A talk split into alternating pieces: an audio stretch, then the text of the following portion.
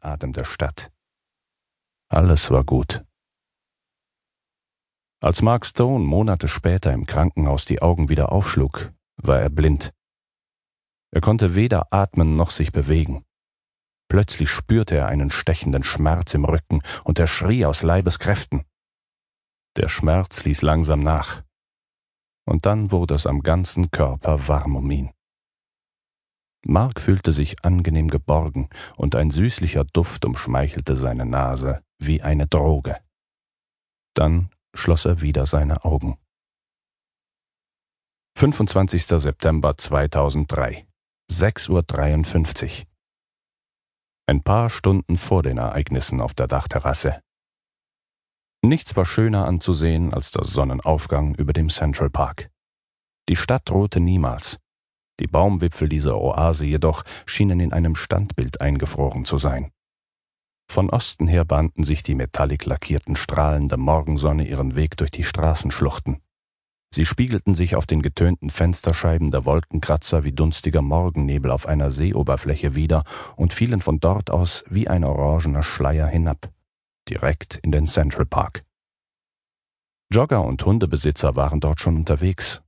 Für sie war es ein Augenblick gestohlener Ruhe, bevor sie sich in die atemlose Hektik von Manhattan stürzten. Im Park waren sie noch ganz bei sich, wie Kinder in Lewis Carrolls Alice im Wunderland. Dieses Bild kam Mark Stone in den Sinn, als er am Fenster seiner Wohnung stand und hinüber in den Central Park sah. Vielleicht lauerte dort unten in den Büschen irgendwo der verrückte Uhrmacher, seine Alice aber lag sicher in ihrem Bett im 18. Stock des Wohnhauses. Nur, dass sie nicht Alice hieß, ihr Name war Lisa. Noch vor wenigen Tagen hätte Mark dies alles wahrscheinlich nicht bemerkt. Sah er hinüber in den Park, dachte er an seine Geschäfte. Bei dem Anblick von der Dachterrasse aus kamen ihm die besten Ideen.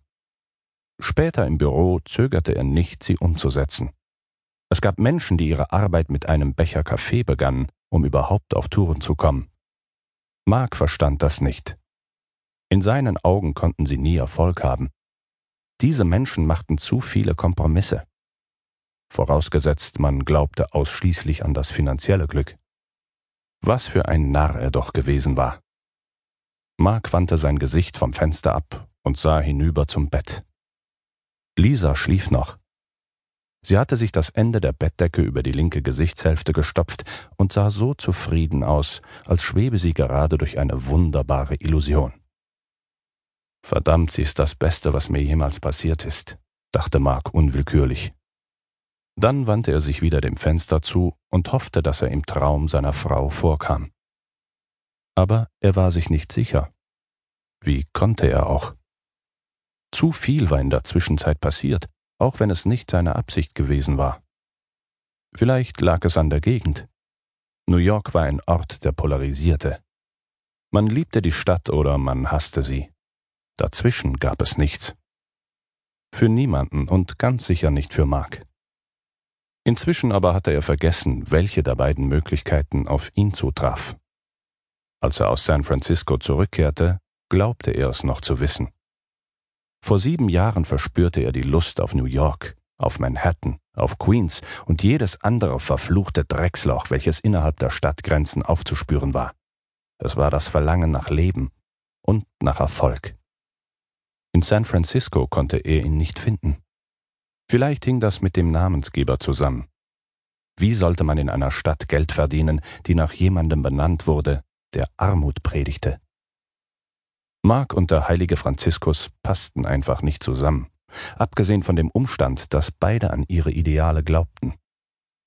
In dieser Hinsicht war San Francisco inspirierend, doch ohne Geldgeber, die bereit gewesen wären, auch nur einen Cent für eine vage Sache zu investieren. Vielleicht gab es sie in New York. Wenn dies der Fall gewesen sein sollte, verbargen sie sich erfolgreich vor Mark. Stattdessen traf er Lisa in einem kleinen Diner nahe der Grand Central Station. Es schien ihr nichts auszumachen, dass der junge Mann pleite und ohne Job war. Nächtelang konnte er ihr von seinen Ideen erzählen, und sie tat, als ob es sie wirklich interessierte. War das der Grund, sich in sie zu verlieben? Oder lag es an ihren smaragdgrünen Augen und dem warmen Lächeln, das ihn anzog? Im Grunde war es egal. Er verliebte sich eben. Und sie tat